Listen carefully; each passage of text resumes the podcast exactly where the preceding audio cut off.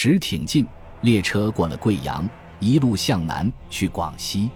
我的脑海里浮现出电影《刘三姐》的画面：喀斯特地形上一片翠绿的田野，清清小河潺潺从中间流过，其间雾突突的生出盆景般的山峰，满山的茶林，姑娘们在山上采茶，唱山歌花针引线线穿针，男儿不知女儿心。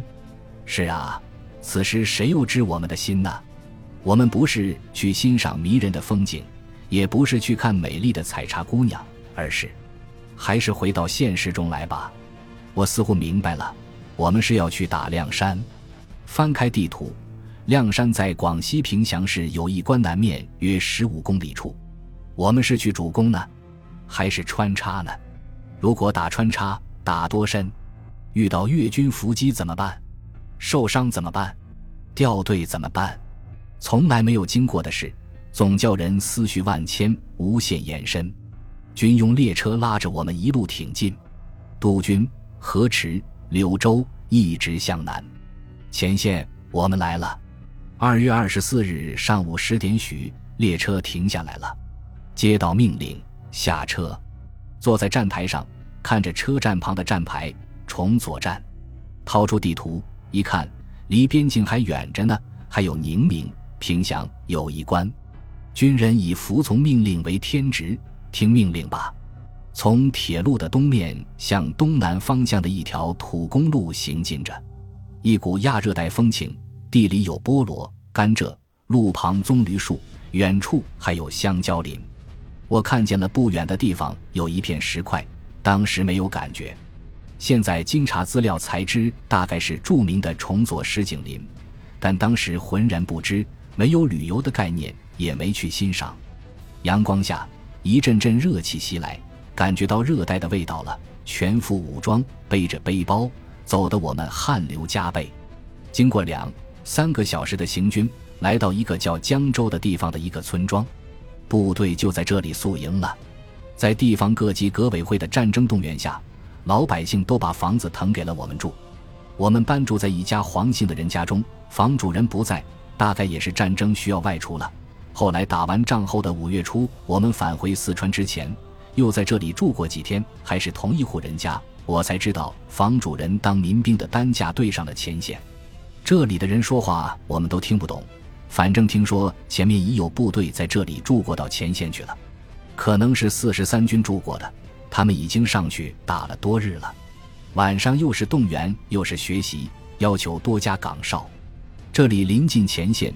又有越军特工队的传言，气氛有些紧张了。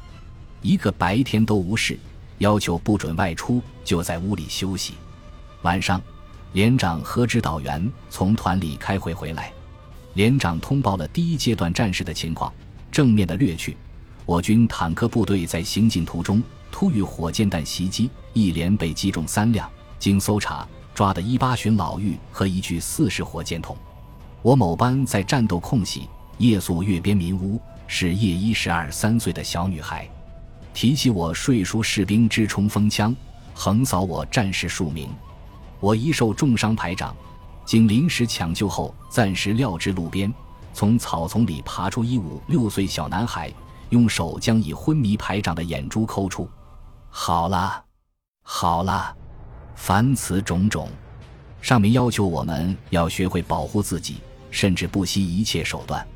目前进行的是一场民族战争，对方也是全民皆兵，战争是残酷无情的。还有，战场形势瞬息万变，要灵活机动的歼灭敌人。教训：我一坦克连奉命穿插，突遇敌汽车载兵，连长向指挥部请示，敌已散开，遭受打击。指导员亦作要求，命令下达：今夜开拔，轻装前进，背包留下，严格保密。部队代号已变，是五十三某某某部队，确实记不得了，不准带只字片纸上战场。回到班里，传达了上级指示精神，开始发子弹了。每一个人都要求带足一个基数的弹药，机枪三百发，冲锋枪一百五十发，半自动步枪一百发，手榴弹一人四枚，要求大家多带点。一边装着弹药，一边开班务会。我说道。这是真正的战斗，容不得半点侥幸，大家要听从指挥，紧密配合，坚决完成战斗任务。我绝不当贪生怕死之徒，一定以身作则。如果你们发现我畏战不前，就给我一个点击，死一般的沉寂。不过，我们的目的是消灭敌人，也要保存自己，要避免不必要的牺牲。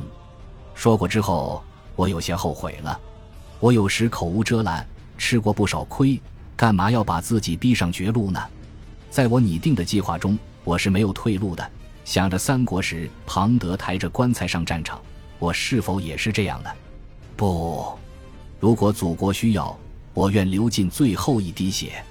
不想了，不想了，赶紧压子弹吧！把所有的东西都打进了背包，只留下了那本残缺不全的地图和一只小池。开始全副武装起来，身穿作训服。我们有这个条件吗？足蹬防刺铁板鞋。左肩右鞋手榴弹袋，右肩左鞋挂包，左肩右鞋防毒面具，右肩左鞋水壶，扎好武装带，挂起子弹袋，背上冲锋枪，一把小锹，四个弹匣装得满满的，还装了一百多发子弹和一枚手榴弹、光荣弹在挂包里，要求跑起来不发出声响。好了，真正武装到牙齿了。二十六日凌晨三时左右，在村口爬上了汽车。沿着一条战备公路一路南驶，黑漆漆的，只觉得越走山越大，越走林越深。我们一路向着南方，向着边境挺进，挺进。